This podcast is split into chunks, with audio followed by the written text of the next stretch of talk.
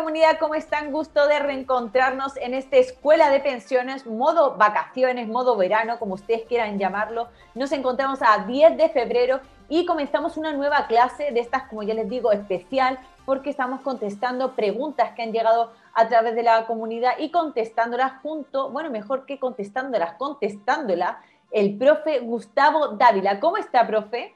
Hola Yasmina, súper bien. Aquí siguiendo con el verano en febrero en, la ciudad de Valdivia. La verdad que eh, con hartas ganas de, hacer eh, este programa que se ve muy entretenido, este, e, este, estas preguntas y respuestas que la verdad que eh, fue muy bueno para este mes de febrero.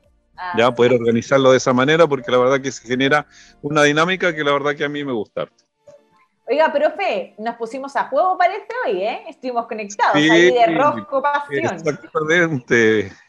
Nos pusimos de acuerdo y creo que ahí ya, la, los pensamientos estuvieron ahí concordando para poder, poder vestirnos a, tono con el color rojo. Usted se ve, señorita, se ve como siempre muy linda y ese color le queda pero perfecto. Creo que es su color ideal para usted. ¿Quiere que le diga?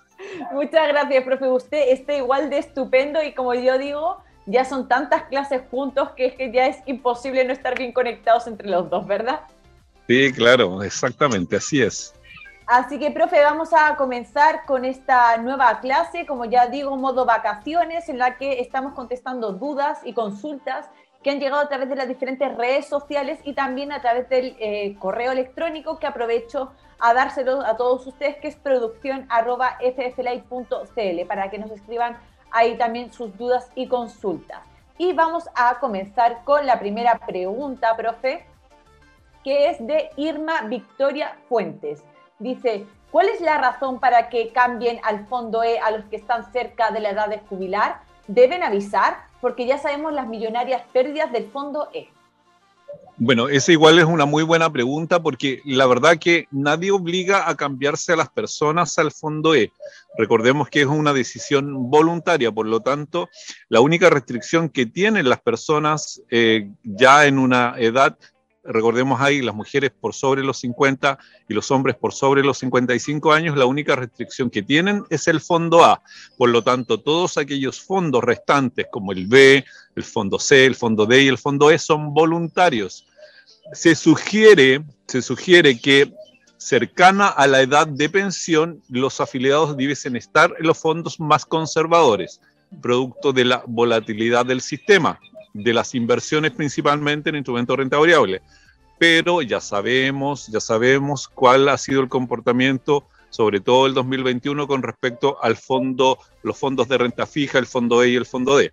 Por lo tanto, lo que se recomienda ahora es claramente generar un mayor análisis a la hora de poder hacer algún cambio de fondo. Pero nadie obliga a las personas ninguna institución, ¿cierto? Y normativamente nadie puede obligar alguien a estar en el fondo E. Ya, profe, pero sí lo que hay que dejar claro es que existe esta restricción etaria, me refiero que unos, hay ciertos fondos más conservadores en los que no eh, se puede estar cuando uno está jubilado, no te lo permite eh, la normativa, y a eso me voy también a lo mejor para complementar un poco la pregunta que hizo este miembro de la comunidad, si por algún motivo ella en el momento de jubilarse estaba en uno de estos fondos conservadores, automáticamente la van a pasar a estos más, eh, bueno, no los conservadores, estaba ella en el fondo a lo mejor eh, B, por ejemplo, si eh, al jubilarse la pasan automáticamente, eso se debe avisar, lo debe avisar la superintendencia, lo debe avisar la FP, no sé. No, la, verdad que la FP en ese sentido no lo avisa. Quien lo pudiese avisar es la persona que le está gestionando el trámite al momento de la pensión. Por ejemplo, si alguien eh, se pensiona y está en el fondo B con su capital, ¿cierto? Eh, y se pensiona en el fondo B y no hace ningún cambio de manera voluntaria antes de que se, se inicie el proceso o termine el proceso, lo que debe hacer la FP es traspasar ese fondo B en su totalidad al fondo D porque voluntariamente la persona no eligió cambiarse de manera voluntaria. Yo sugiero ahí siempre hacerlo de manera voluntaria porque uno hace el análisis efectivamente porque eh, eh, recordemos que hay para los pensionados la alternativa que tenemos, ¿cierto? Y siempre lo hemos mencionado, es el fondo C, D y E. Es la alternativa para las personas que están pensionadas y están en retiro programado. Por lo tanto, hacer el análisis ahí primero si el fondo C, D o E puede ser eh, el fondo más conveniente en ese momento. Pero eh, bueno, existe a lo mejor en el sentido de que obligatoriamente debe estar en un fondo eh, en, estos tres, en estas tres alternativas. Y si no lo elige voluntariamente, son traspasados esos capitales de ese fondo riesgoso, como el fondo B, por ejemplo, al fondo D, que es un fondo más conservador. Pero como preguntaba, este cambio no avisa, no te va a llegar un mail, no te van a llamar no. decir, vamos a cambiarte. Ya. No, exactamente. Los afiliados se dan cuenta cuando eh, revisan su cuenta y se dan cuenta que aparecen en un nuevo fondo. Perfecto. Profe, siguiente pregunta. Erika Vilugrón dice, ¿la PGU la recibirá todo el mundo o depende del monto de la jubilación? Bueno, claramente ahí, cierto, la PGU va a estar determinada, ya, ya dijimos, por los requisitos de edad, por los requisitos de focalización, cierto, que ahora aumentó de un 60%, aumentó a un 90%, y también de la residencia de los 20 años en el país, ¿ya? Y los últimos cuatro, de los últimos cinco, los últimos cuatro haber estado en, en, Chile. Esos son los requisitos, ¿ya? Y obviamente si la focalización de la persona y dependiendo de los ingresos que tenga, va a estar determinada hasta un monto determinado de pensión, ¿ya? Que obviamente van a recibir menos, menos ingresos o menos aportes del pilar solidario. Por lo tanto, no es para todos. Se debe cumplir este requisito que acabamos de mencionar y en relación a los montos de pensión, recordemos ahí que aproximadamente entre los 600 y 620 mil pesos va a ser como el techo para que aquellas personas puedan recibir el máximo de la, de la pensión garantizada universal. De ahí hasta los 900 y fracción se va a ir desgregando, ¿cierto?, con menos aportes a la medida que nos acercamos a los 900 mil pesos de monto de pensión. Así es, aproximadamente más o menos para que también tengan una idea. Siguiente pregunta, Aníbal Valencia. ¿Cómo demuestro que estuve afiliado al sistema antiguo? No tengo la libreta para solicitar el bono de reconocimiento.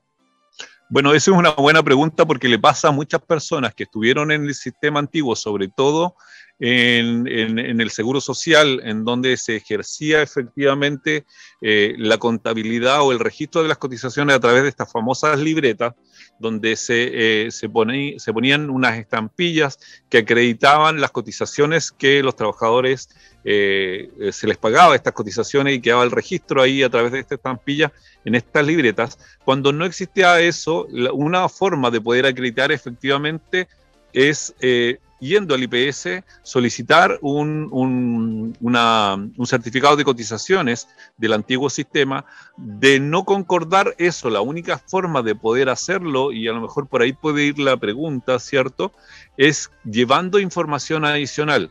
Yo sé que, con los tiempos, con los años, generalmente las personas desechan, ¿cierto?, todos aquellos papeles, documentos que tuvieron en alguna oportunidad, como también me he encontrado con la sorpresa de que existen muchas personas que guardan absolutamente todo.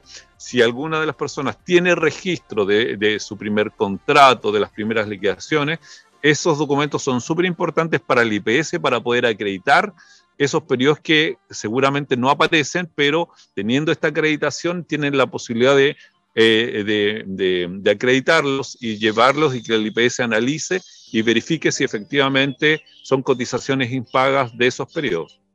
Ya, perfecto. Ojalá que podamos haber aclarado la duda de este miembro de la comunidad con respecto al bono de reconocimiento. Eh, siguiente pregunta de Jorge Rivas. ¿Qué son los depósitos convenidos? Esta es igual una muy buena pregunta en relación a las cotizaciones voluntarias. Eh, los depósitos convenidos eh, son parte de las cuentas de cotizaciones voluntarias, ¿ya? Y los depósitos convenidos son montos de dinero que se convienen, y por eso se llama convenidos, se convienen con el empleador, ¿ya? Principalmente, ¿por qué motivo? Porque, eh, por ejemplo, generalmente esto ocurre a fin de año cuando las empresas generan eh, entrega de, gratificaciones, bonos adicionales a sus trabajadores, y esto obviamente con montos importantes genera un aumento en el global complementario en donde se pagan los impuestos de, de las personas. Y esto, eh, esta cuenta genera precisamente ese efecto contrario, es decir, se puede acceder a generar este depósito convenido y este acuerdo y este convenio con el empleador para que ese bono o en su totalidad, 100% o parte de ese bono sea depositado en la cuenta de cotizaciones y de depósitos convenidos, ¿ya? Para que ese monto, como es una cotización de depósitos convenidos, baje el base tributable, base el global complementario y la persona pague menos impuesto por ese monto de cotización en depósitos convenidos que generó. ¿ya? Ese es, es como el principal efecto y a la vez ese, ese ahorro, ¿cierto? Va a servir para que la persona pueda tener un mejor saldo de cuenta finalmente para obtener una mejor pensión. Ya tiene como esas, obviamente, esas dos finalidades. Ayudar a mejorar la pensión y generar un efecto tributario positivo para la persona para que paguen menos impuestos. Mire, no tenía ni idea. Muy buena la respuesta, querido profe. Siguiente pregunta. Facundo Leal dice, ¿de qué se trata el subsidio previsional para trabajadores jóvenes? Sí, es un subsidio que genera ahí una, que genera eh, la posibilidad de que la cotización, la cotización de este trabajador joven pueda ser subsidiada por el Estado, ¿ya? Por lo tanto, hay una parte que la entrega el Estado y que, eh, que favorece al, trabajador y otra que favorece también al, al, empleador por cotizar y por tener esta persona contratada, ¿ya? Es principalmente eso, parte de lo que se cotiza va a ser subsidiado por por, el Estado, ¿cierto? Para que tenga un incentivo el empleador de cotizar a personas jóvenes para, para poder acogerse a este subsidio y este beneficio que entrega, entrega el Estado. Es un incentivo claramente para la, clase trabajadora joven, es decir, para los jóvenes que ingresan al mundo laboral de poder ser acogidos, ¿cierto? Y, y que tengan mejor recepción a la hora de ir a buscar trabajo es un incentivo para los empleadores y que la verdad que, funciona bastante. Profe, ¿hay algún eh, requisito en particular que se, se tenga que tener o cómo se hace la solicitud, por ejemplo, también? Aprovecho a preguntarle.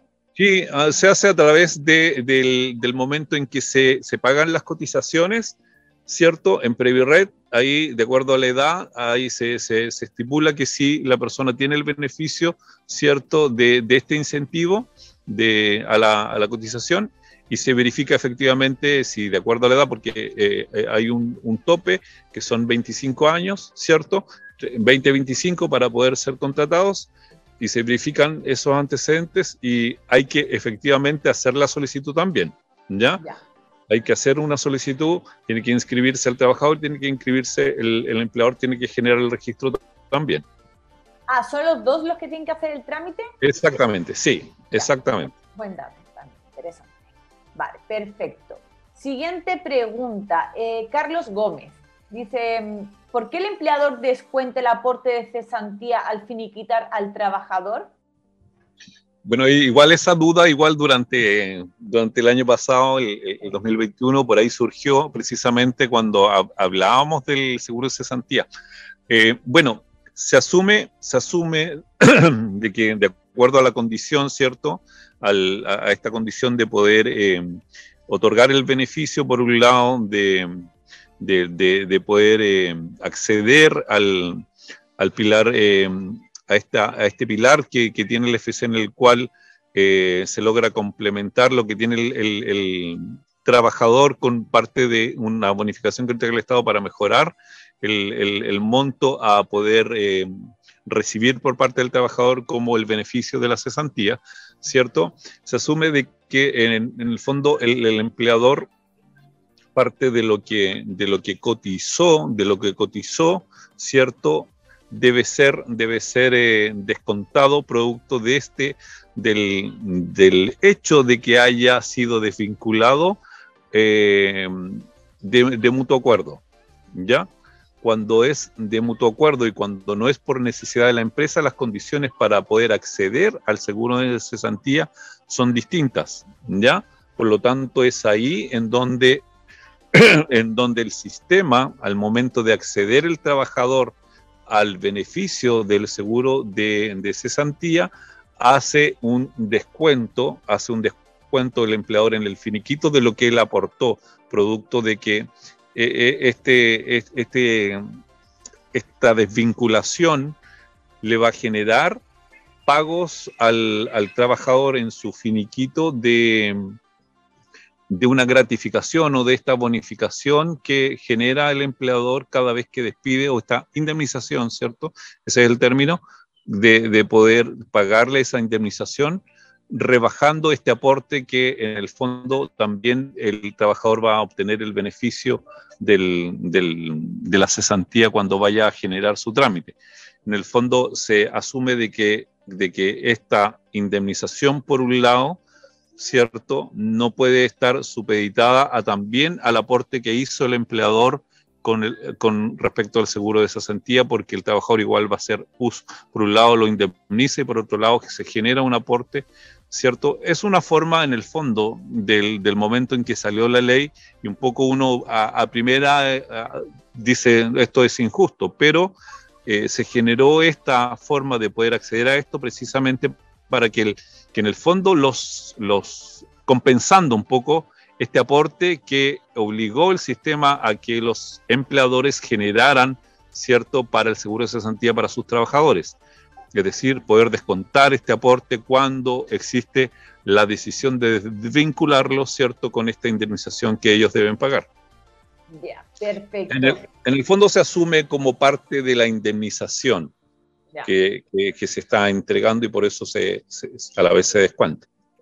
¿Ya? Profe, perfecto. Vamos a hacer un pequeño paréntesis y como siempre le voy a pedir a mi querida señora directora que por favor le dé al play para enseñarles a la comunidad que nos está viendo ese maravilloso spot de FF Bienvenidos al canal digital de todos los chilenos. FF Live, un espacio de conocimiento, opinión y debate constructivo. Somos un canal en donde la comunidad interactúa en vivo y en directo y que te cuenta lo que los medios tradicionales no te quieren contar. Porque somos una plataforma renacida de las cenizas, estamos abiertos a los libres pensadores y las nuevas ideas. Y lo mejor de todo es que el contenido llega directo a tu pantalla, como y cuando tú quieras. Cultura, educación, contingencia y entretención. Todo en un solo lugar. Esto es FIF Live. Ahí dejamos, querida comunidad, ese spot de FF Live donde les contamos lo que somos, un canal digital independiente que fomenta sobre todo eh, la educación desde muchos puntos de vista, también la información. Y como siempre, también invitarles a que si les gusta nuestro contenido, si quieren seguir ayudándonos a que crezcamos y también impulsar este medio de comunicación independiente, también puedan colaborarnos ahí con las estrellitas que se mandan a través de Facebook. Profe, seguimos con las preguntas y respuestas de este Escuela de Pensiones. Y la siguiente pregunta es de eh, Marisol Farías. Dice, trabajo en una casa particular hace 35 años y no he sacado mi cuenta de indemnización. Me quedan cinco años para jubilar. ¿Esa plata me la van a dar? Sí, efectivamente, la cuenta de indemnización es una cuenta que se creó precisamente cuando existe la desvinculación de las trabajadoras de casa particular, ¿ya? Y es a todo evento, es decir, basta con que ellas presenten el, el finiquito de su relación laboral que tenían, la última, independientemente si haya sido eh, el, cúmulo que tengan tenga que ver con, ese empleador en particular, sino que puede también tener un cúmulo de muchos empleadores ahí y nunca pudo acceder porque no lo hizo, no sabía, ¿cierto? Pudo haber juntado una cantidad de dinero. Basta con llevar el último finiquito y poder acceder al dinero que está en esa cuenta eh, de indemnización, que es precisamente para las trabajadoras y trabajadores de casa particular, porque recordemos ahí que no solamente son trabajadoras, pueden haber trabajadores igual que tengan relación con actividades domésticas, como el jardín, los choferes, que también pueden acceder a tener esta cuenta de indemnización. Perfecto, muy buena ahí la aclaración también. Eh, profe, siguiente pregunta. Viviana Alejandra Díaz. Eh, quisiera saber si los ahorros de la cuenta obligatoria al fallecer el beneficiario quedan como herencia y en caso de ser así, ¿a quiénes les corresponde? Herencia en cuenta obligatoria, asumo eh, que estamos en retiro programado, ¿cierto? Y la persona, el causante de la pensión fallece y efectivamente ese dinero se genera y puede generar herencia. Y recordemos ahí que siempre y cuando no existan beneficiarios de pensión, porque lo primero que hay que determinar efectivamente cuando fallece un afiliado eh, que está eh, pensionado o no está pensionado es verificar si existen beneficiarios de pensión. Si hay beneficiarios de pensión, no existe herencia, sino existe pago de pensión. Cuando no existen beneficiarios de pensión, existe herencia. ¿Y quiénes son las personas que pueden acceder a esa herencia? Los consanguíneos más cercanos de esa persona que, o del causante de la pensión o de la persona que falleció. Ya. En este caso, profe, ¿quiénes serían estas personas? A lo mejor eh, hay eh, alguien determinado o no. Eh, bueno, beneficiarios del, por ejemplo, los consanguíneos más cercanos, en el caso de, son la cónyuge, o sea, perdón, no la cónyuge, sino que los hijos principalmente, porque la cónyuge es beneficiaria de pensión, cuando no está la cónyuge o no está el cónyuge, ¿cierto? Porque se da hoy día también al revés, ¿cierto? Eh, los hijos principalmente cuando son mayores de 24 años pueden ser beneficiarios de herencia, pueden ser los papás si la persona era soltero y no tenía hijos, pueden ser sus papás si están vivos, si no están los papás pueden ser los hermanos de esta persona, bueno, todas aquellas personas que consanguíneamente estén más cercanas y estén en un, en un nivel más alto van a ser las personas que van a poder acceder a obtener y cobrar esta herencia. Esto se gestiona a través de la FP, ¿cierto? Eh, y eh, se tramita principalmente eh, para, la gran mayoría de las personas a través de una posición efectiva, que el documento lo genera el registro civil, ese documento se lleva a la FP y se concreta el retiro de todos los fondos que tiene la cuenta. Ya, perfecto. Genial ahí la explicación también. Eh, Armando López dice, ¿qué son los rezagos? Los rezagos, eh, creo que hicimos por ahí un TikTok con los rezagos, me parece mucho, pero mm, los rezagos son eh, pagos equivocados. Eso en, en concreto. En concreto y en simple son pagos equivocados que se producen al cotizarle a una persona en una FP o con los datos de una FP que no son los correctos. Principalmente, y, pasaba mucho, ¿cierto? Al inicio de este sistema previsional, cuando existía la FPs, donde la gente se cambiaba mucho y había muchas FP, recordemos que en su momento las FPs llegaron a ser de un orden de 23 FP en el sistema, ¿ya? Y había mucha rotación. Los afiliados, si bien es cierto, el cambio de FP era cada seis meses, antes no, no se podía haber un cambio más tan rápido como existe hoy, porque la tecnología nos ha ayudado mucho en eso, pero antiguamente eh, existía eso que, que, sé yo, la, información no llegaba a tiempo de parte de la FP hacia los empleadores, los empleadores seguían cotizando en la FP anterior, ¿cierto? Y cotizaba mal, cotizaba la FP errónea y se generaba el famoso rezago ahí durante, mientras eso se regularice. También ocurría de que las planillas antes, que eran planillas, se usaban muchas planillas manuales, ¿cierto? Se producía de que iban errores de la información del afiliado. root principalmente, ¿ya? Y en algunas ocasiones el nombre, pero de un tiempo eh, el root fue obviamente prioritario ahí. Cuando el dígito iba erróneo, la FP recibía esa información, pero con un dígito erróneo, por lo tanto no lo podía acreditar efectivamente en ninguna cuenta porque la información iba correcto. También pasaba ahí al fondo de rezagos, porque cada FB tiene un fondo de rezagos ah, en donde llegan todos estos pagos equivocados de todas las personas que, les cotizan, ¿cierto? No estando afiliados en su, en su FP, ¿ya? Eh, y y se genera, digamos, eh, e, e, este, este volumen de, cotizaciones rezagadas de todas estas personas. Bien, pero eh, son principalmente, como mencionaba, pagos erróneos, pagos equivocados de parte de las personas que generan efectivamente el pago. ¿Ya? Profe, en el caso de que, por ejemplo, un trabajador se dé cuenta que tiene estos rezagos, que él sabe que trabajó en ese momento y ve que no hay cotización, eh, ¿cómo puede eh, hacer reclamo? ¿A quién tiene que acudir? ¿Es al, al empleador o es bien directamente a la FP? ¿Cómo se lleva a cabo ese trámite? Bueno, eso igual, esa, esa pregunta que tú haces es importante porque una forma de gestionarlo rápidamente es eh, acreditando, acreditando por ejemplo, las planillas de pago de cotizaciones que comprobando efectivamente que hubo un, error y llevando la información necesaria, en este caso del afiliado, que es el, vínculo, ¿cierto?, de la relación laboral, más el, su cédula de identidad para precisamente verificar que el dato del RUT principalmente es el correcto el que tiene él y que él es el afiliado, ¿cierto? Y de esa manera corroborar el FP para que esos rezagos sean asignados a su cuenta obligatoria. Dentro de las cotizaciones correspondiente de esos periodos mencionados. Por eso es importante también el respaldo del empleador de las cotizaciones. Llevar eh, lo posible las planillas de cotizaciones de los trabajadores. Genial. Profe, también como dato, bueno, lo habíamos comentado en alguna ocasión, también la Asociación de FPs había habilitado esta página web que se llama sontuslucas.cl, también ahí con, si no me equivoco, con el RUT, uno puede acceder para ver si tiene estas, estos rezagos en las cotizaciones. Exactamente, sí, y hay todavía aún mucha, mucha cantidad de dinero que está ahí en esas cuentas de rezagos que, que tienen, que tienen la FP. Bueno, recordemos igual que, que estas cuentas, eh, que, que, estos dineros, a pesar de que es mucho dinero, igual la FP lo, invierte, ¿ah?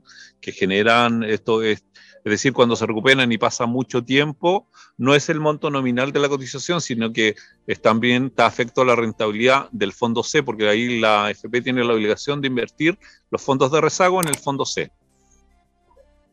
Pero, ah, entonces, por lo tanto, esas eh, cotizaciones igual se están moviendo, entre comillas, y tienen eh, o rentabilidad o, bueno, o también pérdidas, porque sabemos que también... Sí, sí, así es. Perfecto. Profe, siguiente pregunta. Por aquí, Jaime Clavel. Dice, si cumplí recién la edad de jubilación, ¿puedo dejar de cotizar en la cuenta obligatoria sin la obligación de pensionarme? Exactamente, y es, eh, es lo que hace mucha gente, efectivamente, es cumplir la edad legal, hombres, mujeres, eh, mujeres a los 60, hombres a los 65 años, cumpliendo la edad, pueden acercarse a su AFP y solicitar la exención de cotización obligatoria, así se llama, ¿ya? La exención de cotización obligatoria es la AFP le entrega un documento en donde tiene que firmarlo el trabajador y tiene que firmarlo la empresa en donde trabaja. Tiene que llevar el trabajador a esas empresas que lo firmen, lo timbren y devolverlo al AFP. ¿Ya? Ya. Principalmente, ¿por qué? Porque hay que, es importante devolverlo a pesar de que el afiliado ya le entregó la voluntad al FP de dejar de cotizar, porque es el respaldo para el FP para que obvie la cobranza eventual que se pudiese generar producto de que no van a llegar cotizaciones de ese trabajador a la FP. Ya, ahí también aclarada esa consulta. Por aquí, Claudio Venegas, ¿cómo se calcula la pensión en la FP? Bueno, igual la pregunta es como bien amplia, ¿cómo, cómo se calcula? La verdad que eh, eh, existe principalmente, o cómo podríamos decir, cómo se calcula la pensión, ¿cierto? Y ahí hay factores importantes, principalmente que tienen que ver con el, con el saldo de la cuenta y que tienen que ver con lo que se llama, y, vamos a ver ahí en algún momento, el capital eh, necesario unitario, que es el CNU.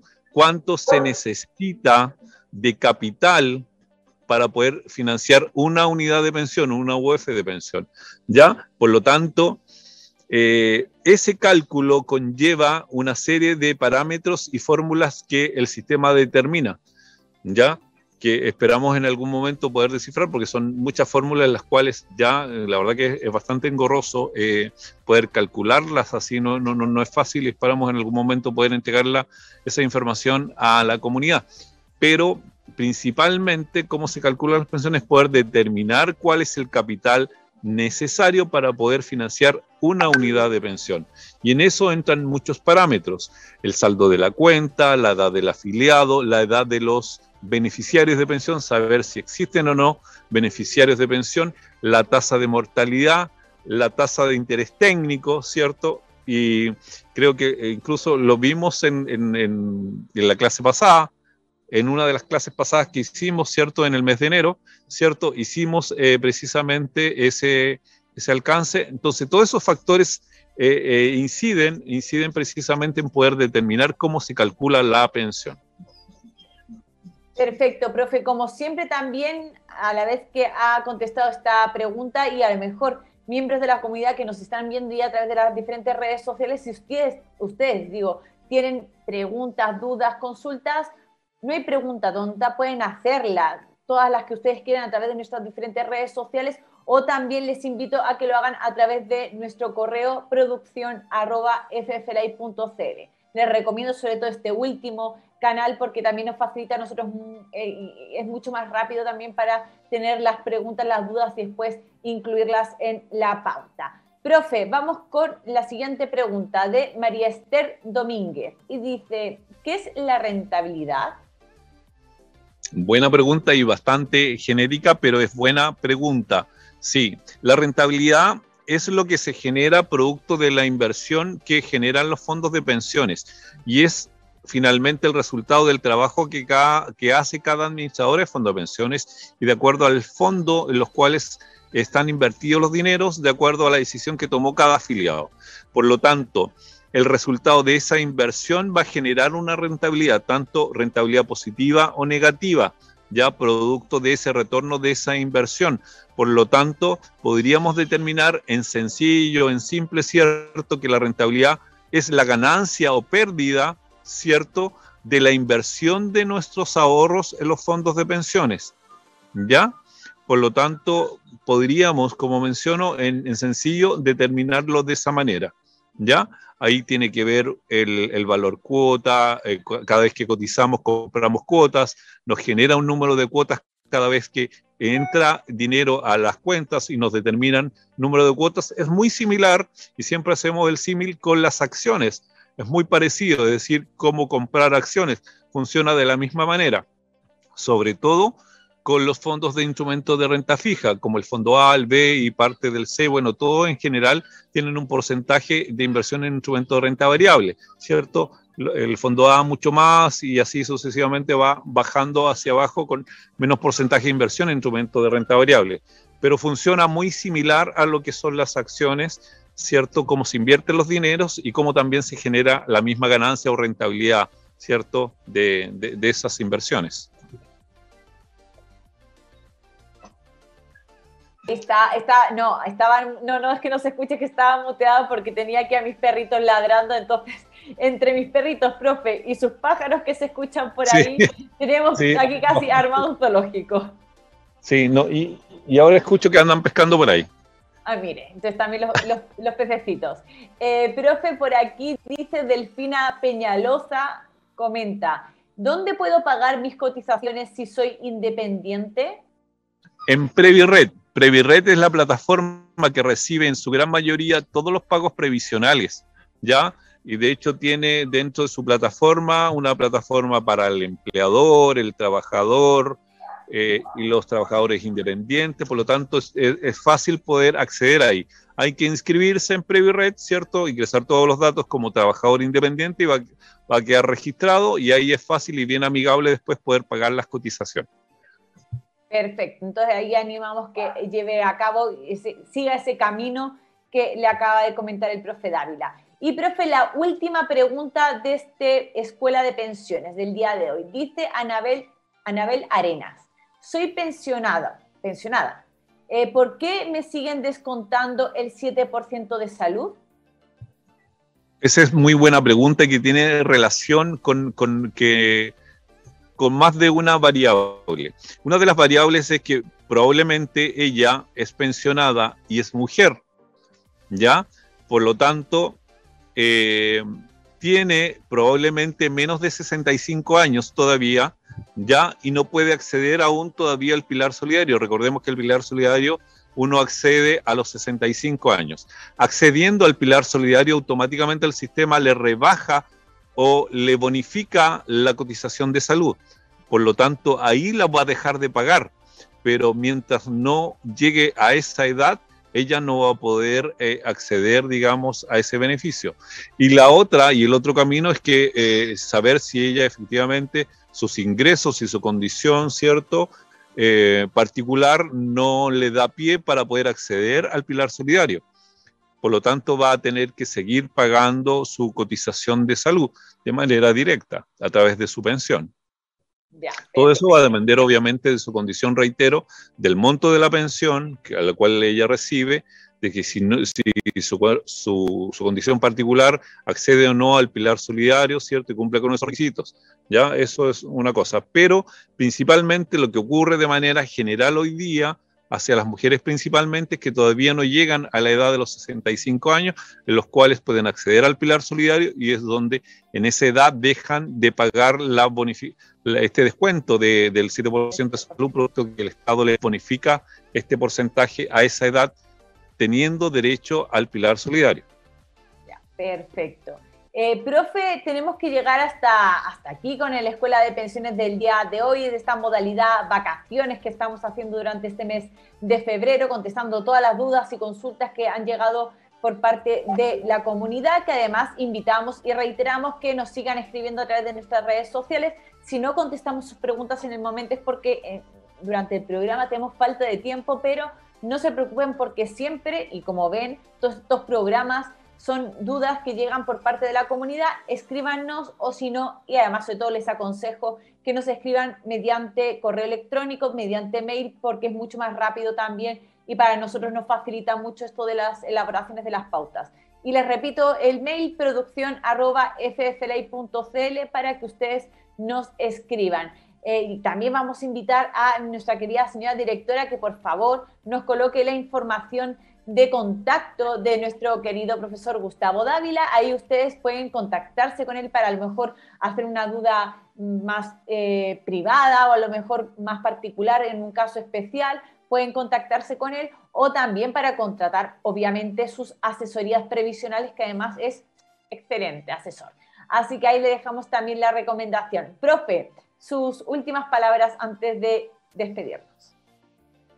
Eh, saludar obviamente a toda la comunidad y agradecer nuevamente todas las preguntas que llegan, porque siempre he dicho que eh, la comunidad es como el motor de, este programa, ¿cierto? Junto a todo el equipo, obviamente, de producción y a, nuestra conductora, ¿cierto? Son el motor de este programa y, la verdad que eh, saludos para ellos por estar siempre ahí, que ojalá estén disfrutando de su verano. Así es, profe, y bueno, también aquí clave fundamental es usted, así que también eso hay que, hay que decirlo y hay que comentarlo. También, como siempre, antes de despedirnos, les invitamos a que se suscriban a nuestros canales de YouTube, ya saben que además tienen dos canales, que se suscriban, que además hagan clic ahí en la campanita para que les lleguen todas las notificaciones de este Escuela de Pensiones y también de los otros eh, capítulos que tenemos y otros programas que también tenemos en la parrilla de FF Live. Profe, nos despedimos, nos vemos la próxima semana, el próximo jueves, en otro Escuela de Pensiones en este modo vacaciones, ¿vale? Así que, querida comunidad, nos despedimos, les mando muchos besos. Chao, que estén bien.